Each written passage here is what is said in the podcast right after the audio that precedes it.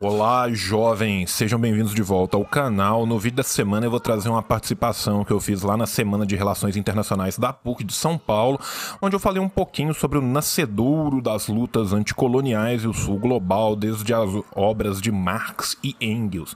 Mas, antes disso, eu tenho três recadinhos para você. O primeiro deles é que eu decidi abrir um canal no Padrim. Né? A gente fazer os nossos vídeos, a gente ter o nosso canal, isso me requer gasto com edição, isso me requer gasto com material, microfone, câmera, todos os livros que a gente compra, os nossos estudos. E se você quiser ajudar este educador marxista a tornar o seu canal cada vez melhor, você pode ir lá no Padrim padrim.com.br barra assim disse o João vai aparecer aí embaixo, né? Agora eu tô chique, agora eu consigo colocar as coisas nos vídeos, né? Só me faltam colocar explosões. Em breve eu faço um vídeo melhorzinho sobre o padrinho, sobre as características e tal, mas quem quiser, tiver interesse, já pode ir lá a partir de hoje e ajudar na construção do nosso canal. O nosso segundo recadinho são sobre essas lindas e maravilhosas camisetas da Nova Cultura. Se você tem interesse, né? São camisetas com serigrafia manual, pintadas à mão, muito bonitas, tá? Vai aparecer aqui também, ó, novacultura.info barra loja, é só entrar lá, colocar suas camisetas no carrinho e quando for colocar o cupom, coloca lá o cupom assim disse o João. Esse cupom vai te dar desconto nas camisetas e a partir de três camisetas você não paga o frete. E o nosso terceiro recadinho é sobre sobre o Clube do Livro da Boitempo, Armas da Crítica. Nós estamos com um cupom exclusivo de 10% de desconto no primeiro mês da assinatura, tá? Que é só colocar lá Armas do João, vai aparecer aqui embaixo também. E como que funciona o Clube do Livro da Boitempo? Você paga R$ 68,00 por mês e você recebe lançamentos antecipados, né? Na caixinha vem um marcador, um brinde e o livro além da caixa, que é muito bonita. E para além disso, você recebe também um vídeo especial na internet sobre o livro, um guia de leitura sobre ele, e o livro em formato eletrônico. Além disso, quem assina o cupom tem 30% de desconto na loja virtual da Boitempo. E se mantendo a assinatura, você vai receber também as duas edições da margem esquerda, a revista semestral da Boitempo. Nesse primeiro mês tem um baita livro especialíssimo que, se tudo der certo, vai rolar um episódiozinho no Revolu Show com o nosso querido Alisson Leandro Mascaro, que é o livro Fascismo, de Evgeny Pachucanes. Nesse livro você tem quatro é, textos inéditos do, do, do Pachucanes, nunca foram colocados no formato de um livro antes, onde ele discute, né, sistematiza as causas do fascismo, sua relação com o capitalismo e com as lutas e disputas no plano da economia, da política e das classes. Recomendo fortemente, certo? E agora nós vamos para o nosso vídeo desta semana. Então, um beijo no coração de vocês. Paz entre nós, guerra aos senhores, venceremos. Até semana que vem. Nosso bagulho é fazer a revolução. Martelo e com o copo na mão. Vermelha é nossa bandeira e o nosso coração. Primeiro, né, eu quero agradecer na figura do Lucas o contato, né, do Cari para participar dessa 18ª semana de Relações Internacionais da PUC São Paulo me sinto extremamente honrado, mais ainda me sinto honrado em participar desta mesa que estou, então aqui cumprimentar né, os camaradas, a Renata, o professor Jean. Professor Jean, uma pena que a gente não está ao vivo, adoraria pegar o meu autógrafo no seu livro, adoro seu livro, parabéns pelo seu livro. Renata, eu sou um fã incomensurável do trabalho do Tricontinental. Eu e o VJ, nós trocamos muitas figurinhas e te agradeço demais, a sua apresentação foi maravilhosa. Porém, foi maravilhosa de um jeito que me derrubou, porque você falou muitas das coisas que eu iria falar, então agora eu vou apresentar uma outra apresentação. Mas assim, sua fala foi maravilhosa, foi candente, é uma fala que vai ficar marcada em, em todas as pessoas que ouviram.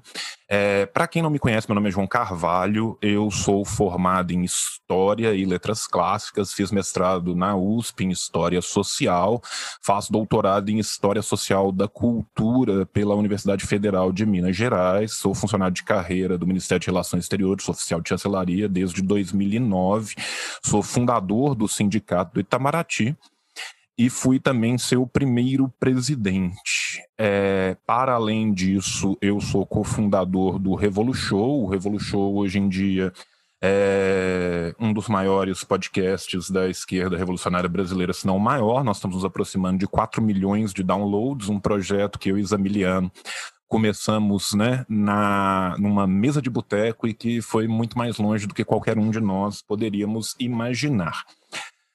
Sou também educador popular e tento, na minha militância, trazer um pouco de consciência às massas trabalhadoras do, da nossa inserção específica dentro do desenvolvimento da modernidade, da contemporaneidade.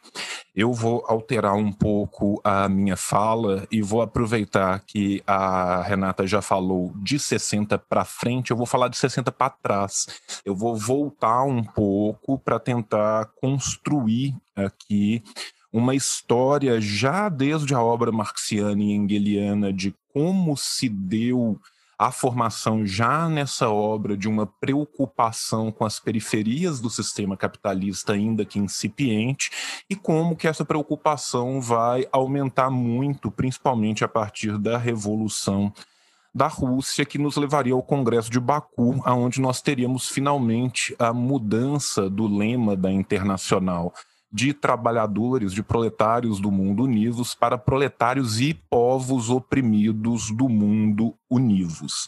É, meu mestrado foi sobre história medieval e aqui eu vou ter que gentilmente me apoiar em Bernard de Chartres, porque se hoje eu vou conseguir falar bem, é porque estarei me apoiando sobre o ombro de dois gigantes. Né? E não sendo católico, mas apelando aos santos, já que vocês escolheram não capacitado, que Deus capacite os escolhidos. Pois muito bem. A obra marxiana e a obra engeliana, elas trabalham com a questão da periferia desde o seu início existe um preconceito, principalmente acadêmico, muito grande. Esse preconceito ocorre por causa de uma leitura do marxismo ocidental, que muitas vezes é veiculada sem que nós nos atenhamos à totalidade da obra, aonde recai sobre a obra marxiana e engeliana a pecha de ser uma obra focada na Europa, como se Marx e Engels somente tivessem escrito sobre a Europa. Isso não é verdade, isto não é verdade desde o início, desde o nascedouro da obra, tanto de um quanto de outro, quanto de sua obra coletiva. Ainda na década de 1840, Engels, quando vai se debruçar sobre a situação da classe trabalhadora da Inglaterra, já faz uma denúncia muito clara da questão irlandesa. Obviamente, uma denúncia feita com os termos da época, com os termos que a sociologia, a ciência política, a sociologia nem existia, mas a ciência política, a economia política usavam à época, que aos nossos olhos hoje a descrição que Engels faz dos irlandeses pode muitas vezes parecer preconceituosa, mas Engels Deus é o primeiro a denunciar aquela situação. Lembrando aqui que a Irlanda era uma colônia interna intra-europeia da própria Inglaterra. Quando nós caminhamos ao longo das próximas décadas, 1850, 1860, 1870, tanto a obra de Marx quanto a obra de Engels começam cada vez mais a compreender a necessidade de se entender sob a égide do mote da colonização, a exploração das periferias pelo centro capitalista. Isso pode ser visto muito facilmente quando a gente faz uma análise a partir dos artigos que eram escritos por esses autores aos diversos periódicos com os quais eles colaboravam. Lembro aqui do recém-lançado livro dos camaradas Muniz Bandeira e outros professores da Federal da Universidade Seropédica, gente, eu esqueci o nome, Universidade Rural Fluminense, que acabaram de lançar o livro de escritos militares do Engels e do Marx sobre a guerra civil norte-americana, estadunidense, aonde nós temos nesses escritos várias denúncias, as denúncias, da, as denúncias sobre a escravidão, as denúncias sobre o racismo, as denúncias sobre como essas pessoas, como os, colonizados internos dos Estados Unidos eram tratados nessa democracia do povo escolhido sob a égide do liberalismo que era os Estados Unidos. Ora, se a gente pega a obra engeliana e marxiana e vê o que eles escreveram sobre a China, sobre a Índia, nós vamos ver que existem diversas menções a essas questões da colonização. Isso significa dizer que o foco principal da obra foi sobre o o sul global, sobre a periferia do capitalismo? Não não foi. Mas, em sua totalidade, esta análise estava presente. Por quê? Porque a exploração se dava em várias vertentes. A exploração se dava no foco do trabalho, do homem sendo explorado pelo homem, a exploração se dava no patriarcalismo, a exploração da mulher, que foi denunciada por Engels desde o começo de sua obra, apesar dos vários pesares, né? Que a gente tem que imaginar que as pessoas não existem fora do seu tempo histórico. A exploração se dava também entre as nações, essa exploração do colonialismo já tem seu nascedouro na obra marxiana e engeliana. Pois muito bem, caminhemos um pouco, avancemos um pouco. Desde 1870, com a Guerra Franco-Prussiana, posteriormente 71, com o esmagamento da Comuna de Paris, tanto Engels quanto Marx, ao fazerem as suas análises sobre o território europeu, se apercebem das mudanças que estavam ocorrendo no território europeu, por mais que Engels jamais chegue a usar o termo imperialismo, ou às vezes não flerte tanto com a ideia do imperialismo, ele já vai em 1870 1870 falar da probabilidade de uma guerra total em solo europeu envolvendo de 10 a 15 milhões de soldados, no que ele acertou exatamente o que aconteceu na Primeira Guerra. E também, ao falar disso, eles se aproximam da possibilidade de revoluções na periferia deste continente europeu, principalmente aonde os exércitos menos modernizados poderiam ser levados a grandes perdas, ou seja, nomeadamente a Rússia. Existem documentos. Eu estou com um livro no prelo, junto com, com, com o Gabriel Lande, com o Euclides Vasconcelos, vai sair agora no final do ano, sobre os escritos militares de Engels. Nós pegamos muita coisa do que não havia sido traduzido, cerca de 600 a 700 páginas, e traduzimos eles para o português. Nesses vários escritos que agora estão sendo traduzidos pela primeira vez para o português, a gente tem diversos exemplos dessa análise de Engels, já falando sobre o teatro de guerra europeu e a possibilidade de eclosões revolucionárias fora do centro do capitalismo, na periferia do capitalismo. Pois muito bem, já que a Renata citou vários livros da expressão popular, eu vou colaborar com a, com a expressão popular e vou citar mais um. O historiador russo recém-falecido Theodor Chanin tem um livro muito bom chamado Marx Tardia, a Via Russa, onde ele vai falar um pouco deste caminho, desse perpassar que vai levar o marxismo até o POSDR, posteriormente o PICUS, o Partido Operário Social Democrata Russo.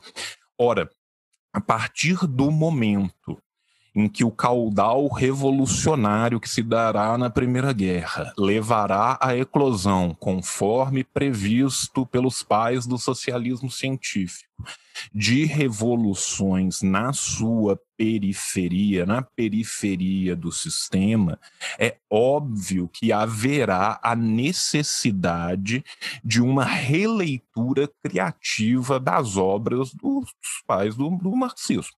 Né? O bom marxista é aquele que sabe aproveitar do ferramental do marxismo para fazer uma leitura também inserida no seu tempo. A gente tem que lembrar aqui que quando Lenin faz uma leitura muito arguta do que viria a ser o imperialismo, ele só é capaz de fazê-lo porque ele não se debruça simplesmente no ferramental teórico que lhe é propiciado pelo marxismo. Ele usa o ferramental teórico que lhe é propiciado pelo marxismo para analisar também as obras do outro lado da, do rio. Né? Se não fossem os escritos de Robson, se não fossem os escritos dos economistas burgueses, ele não teria os dados, a materialidade para poder elevar a sua análise ao que foi elevado. Igualmente, toda uma nova leitura das condições necessárias para que o proletariado pudesse se erigir revolucionariamente nas periferias do sistema passam a ser feitas principalmente a partir da entrada da Rússia neste grande jogo da modernidade da contemporaneidade. Aqui eu vou me permitir voltar um pouco atrás e vou fazer minhas as palavras do filósofo camaronês Achille Mbembe, do qual eu tenho profundas discordâncias, mas que neste ponto em específico eu acho que ele está correto de cima embaixo. O Mbembe fala no Crítica da Razão Negra que o cadáver do negro é, a, é o ponto de construção da nossa modernidade. Ele está certo. É o colonialismo, é o escravismo, será posteriormente o imperialismo, o neocolonialismo que erigirá o mundo como nós conhecemos. Aqui trago à baila as palavras de Domênico Losurdo, quando vai fazer a sua contra-história do liberalismo o liberalismo esconde a sua real face no centro e a mostra no seu maior escárnio nas periferias. As periferias globais, o marxismo que surge nas periferias globais só surge, só pode surgir como uma resposta à violência inaudita do exclusivo colonial que permeia toda a modernidade continua a permear toda a contemporaneidade. Pois muito bem, o que tínhamos na Rússia? Tínhamos na Rússia uma nação semifeudal, uma nação com 93% de analfabetos, uma nação que tinha terminado com a servidão em 1870. Lembremos que logo após a servidão surge, ao fim da servidão, surge o primeiro movimento né, de matriz mais revolucionária dentro da Rússia, que é o movimento Narodnik, né, mas que ainda assim é um nacionalismo muito idealista, muito influenciado por aquele para a vaga do romantismo europeu que sonhava com um passado essencializado que nunca de fato havia visto, né? e que vai ser a partir destas lutas intestinas, dessa modificação da forma de produção, dessa modificação da forma capital em cima da Rússia, que vai poder surgir as lutas de classe, como elas surgiram e encaminhar a Rússia a uma independência revolucionária. Independência revolucionária é esta que, desde o seu primeiro momento, será voltada para todos os povos que viviam anteriormente sobre a égide do czarismo. Lembremos aqui das palavras da edição do decreto assinado por, pelo então ministro desculpa, pelo então alto comissário do povo para os assuntos do interior, para os assuntos das etnias, Joseph Stalin, que dá a garantia de liberdade, inclusive de liberdade de secessão a todo e qualquer povo que estava dentro da Rússia, garantia dessa inédita na história da modernidade. Né? A, a modernidade erigida sobre a ideia do falso Estado democrático de direito, que, apesar de ser um Estado, não é democrático e não é de direito, que esconde o povo com letra maiúscula dentro do povo com letra minúscula. A verdade é que o conceito de povo ele deveria vir com um asterisco, porque só faz parte de fato para o Estado burguês do conceito de povo o seu cidadão que nada mais é do que o indivíduo burguês. O povo mesmo, a raia miúda, ele sofre, ele é, nas palavras de Agamben, esse homo sacer da modernidade, facilmente sacrificável, facilmente exterminável, e os campos de concentração, as torturas e as mortes não são uma exceção do sistema, mas simplesmente o seu limite de horizonte. Pois bem, voltemos. Temos então, em 1920, o chamado do Congresso de, do, de Baku dos Povos do Oriente. É, daqui até dezembro, a gente deve estar com a data de lançamento é, feita. Esse ano a gente comemora 100 anos do Congresso, do, do Congresso de Baku. Eu e um outro camarada, nós traduzimos as atas estenográficas do Congresso de Baku e vamos lançá-lo pela editora Baioneta até o final do ano. O Congresso de Baku dos Povos do Oriente no Azerbaijão foi um congresso que reuniu mais de mil delegados de mais de 40 etnias diferentes, e a ideia deste congresso era exatamente a partir da segunda reunião da Internacional Comunista espalhar a revolução, espalhar o mote revolucionário para todos os povos oprimidos do mundo por mais que o Congresso de Baku tenha vários e vários problemas e limites políticos, muitos ligados também à própria figura do seu organizador, Zinoviev, que era ou amado ou detestado, não existia ninguém no mundo que achava o Zinoviev mais ou menos. Zinoviev era um homem que atraía grandes amizades e profundos ódios. A verdade é que o Congresso de Baku foi importantíssimo para espalhar estes ideais, uma vez que, desde o chamado a todos os muçulmanos trabalhadores do Oeste feito também pelo governo central da União Soviética em 1919, já havia, não só na Ásia Central, entre todos os povos turcomanos, mas também na Ásia Distante, nas Américas, todo um movimento para a internacionalização desta revolução. Vou me permitir fazer um desvio a partir do Congresso de Baku para falar brevemente um pouco sobre Nuestra América. Acho que é sempre uma coisa muito importante que falemos sobre o nosso continente, a nossa realidade e autores que são importantes para o nosso continente. A vaga do Congresso de Baku de 1920, ela varre não somente a Ásia, não somente a Europa, não somente a América. Lembremos que é o último congresso que John Reed vai participar pouco antes de retornar a Moscou e morrer. Você tinha representantes de pelo menos quatro continentes nesse congresso mas também a partir de 1920 o movimento vai começar a chegar com cada vez mais força na América Latina. Aqui eu acredito que seja muito importante e eu vou aproveitar o final da fala da Renata né, para trazer à baila a figura de José Carlos Mariátegui. Mariátegui é um dos autores mais importantes para que nós possamos pensar o que é este marxismo periférico, o que é uma aplicação criativa do marxismo a uma condição local.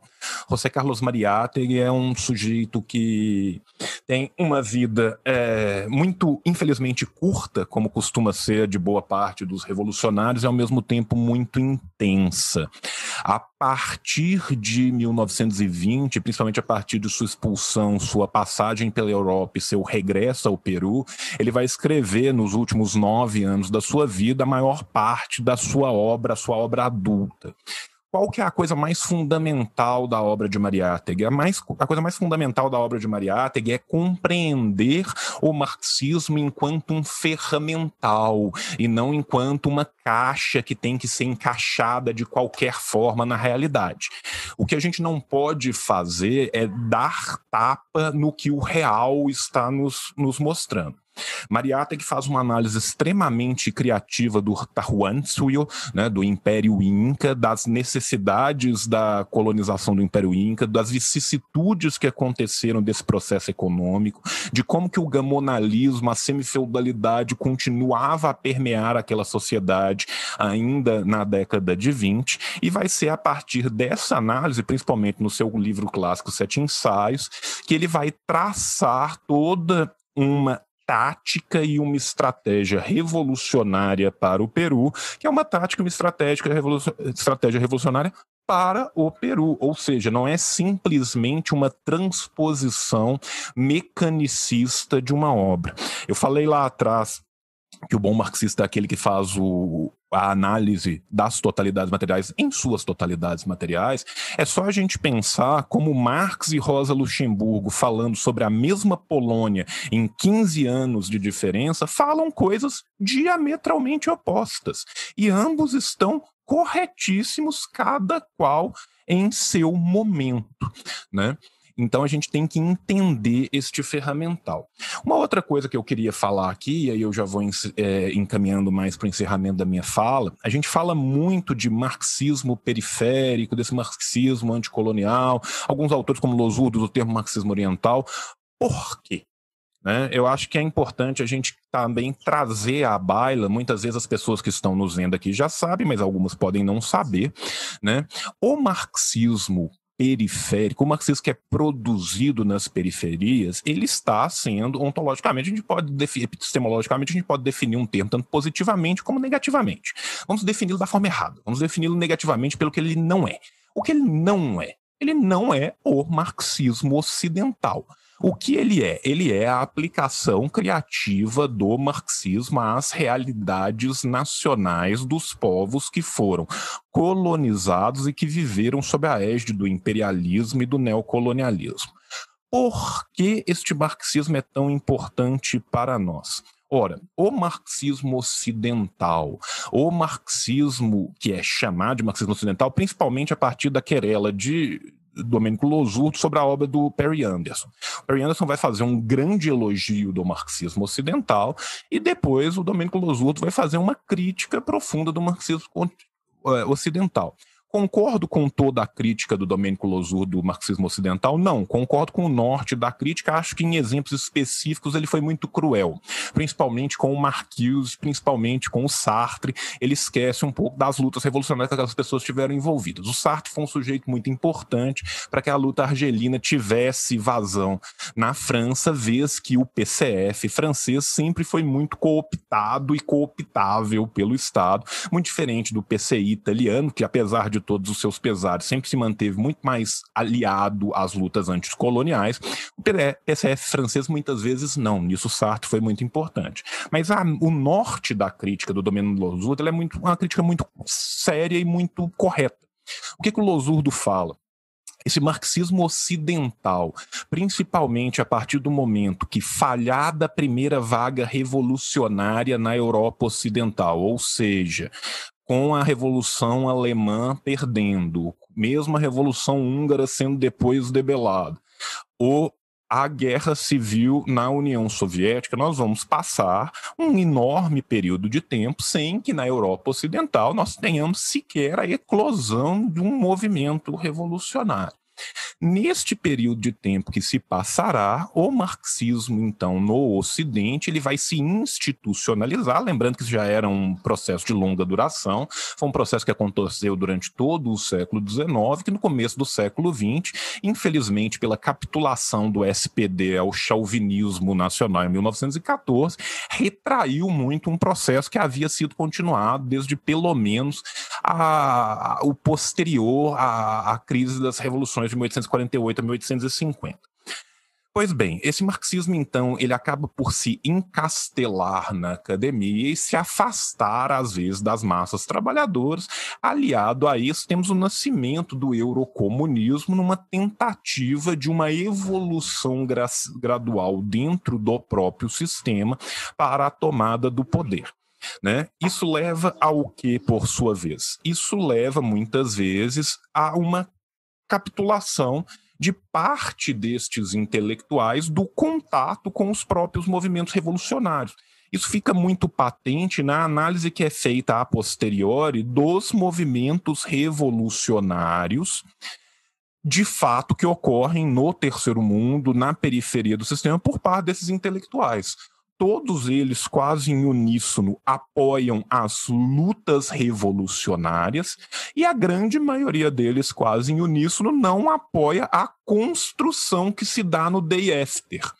Né? E isso é uma crítica muito interessante que o Losurdo traz à baila, que é exatamente falar isso. É muito fácil você estar tá do lado do revolucionário, oprimido, coitadinho, com a arma quase de plástico, consertando os carros com bambu contra o império norte-americano malvadão. Só que no outro dia de manhã que passa a revolução, se a revolução vence, existe um Estado a se construir existe um povo a se vacinar, existe um povo a se educar, uma economia a se erigir, e aí a verdade é que na materialidade da prática, das experiências reais de socialismo que houveram depois, muitas vezes essas foram abandonadas quando qualquer coisa que elas faziam não era pristina aos olhos da teoria.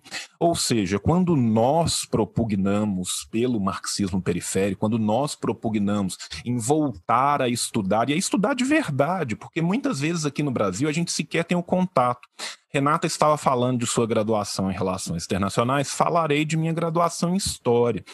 Né? Eu já me graduei em História há um bom tempo, na minha época já era obrigatório 2002 que houvesse a história da África na faculdade. Eu não tive nenhuma cadeira de história da África na faculdade. Eu não vou nem comentar sobre história da Ásia. Eu, hoje em dia trabalho com o marxismo afroasiático. Então, por exemplo, mesmo dentro do movimento das esquerdas revolucionárias, mesmo dentro da academia que pauta o marxismo dentro do Brasil, se você vira e fala quem foi Caizone Fonvirrani, a maioria das pessoas não tem a menor ideia. A gente desconhece profundamente a esmagadora maioria das experiências do socialismo real. Africanos um pouco menos, porque hoje em dia já existe toda um, todo um rol de professores, existe toda uma rede de professores de história da África, mas a história da Ásia ainda é uma, é uma coisa muito incipiente no nosso conhecimento. Ou seja, quando nós lutamos, quando nós tentamos trazer à baila esse debate, quando a gente tenta apresentar esses autores, esses pensamentos, o que nós estamos querendo é exatamente uma apropriação crítica e criativa desses pensamentos para a nossa realidade material. A partir do momento que você abraça o marxismo enquanto uma filosofia da prática, ele se torna isso. Né? Lembremos-nos aqui da famosa tese 11. Muito já foi dito sobre o mundo que importa é mudá-lo. Então, quando a gente traz esses pensamentos de volta, o que nós queremos, o que nós lutamos, o que nós propugnamos é de fato uma mudança social.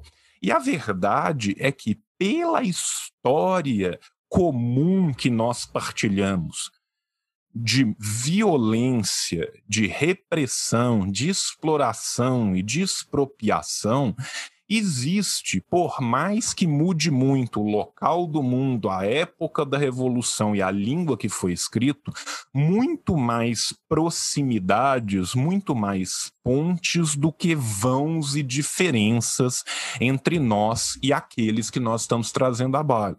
O VJ no, no Estrela Vermelha, que é um livro maravilhoso, ele vai traçando essas revoluções por todo o globo e ainda assim ele não as esgota. Sabe? Existem experiências que estão ocorrendo hoje e que nós dela muito poucos conhecemos.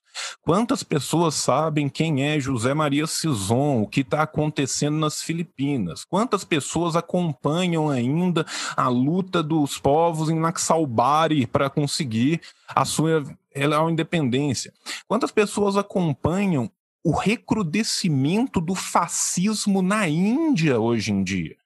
Que tanto o Partido Comunista Marxista quanto o Partido Comunista Maoísta da Índia têm que lutar com muitas perdas e muitos homens e mulheres morrendo, assassinados, pelo recrudescimento de um fascismo brahmane na Índia de hoje. Sabe? Então, assim, é, muitas vezes é, nós desconhecemos profundamente essas realidades, e essas realidades, às vezes, podem nos alertar e nos ensinar muito sobre as nossas próprias realidades. Né? E para finalizar aqui, eu só quero falar mais um pouquinho do, do, do Jones. Desculpa, falei, vi o nome do Jones aqui, falei do Jones. O, daqui na tela. Do Mariátegui, o, o Mariátegui ele tem dois livros que ainda não foram traduzidos das suas obras completas para o português, que nós estamos num grupo para traduzi-lo, deve sair no ano que vem, mas que são dois livros muito importantes para a gente entender a nossa realidade, que é o Peruanicemos al Peru e o Temas de Nuestra América. Ambos esses livros são livros que se debruçam sobre a realidade material e histórica latino-americana, e são livros muito importantes para a gente recuperar um debate de qualidade. E recuperar um debate de qualidade, gente, não significa eu pegar o que o sujeito escreveu em 1930 e falar minha realidade hoje é de 1930. É eu entender o que ele escreveu até 1930 e conduzir também o estudo de 30 até hoje, para que eu possa de fato ver o que teve, o que mudou, como que tá e como que a gente trabalha em cima. Então é isso. Eu acredito que essa poderia ser minha melhor contribuição ao debate. Agradeço demais mais uma vez ao convite, a honra de estar aqui. Não tenho roupa para estar nessa mesa. Né? E passo então a palavra de volta ao Lucas, ansioso já pela intervenção do professor Jean. Karl Marx, o gênio, escreveu o Capital. Lenin na Rússia e na China tem o mal. E o Che Guevara em Cuba toca internacional.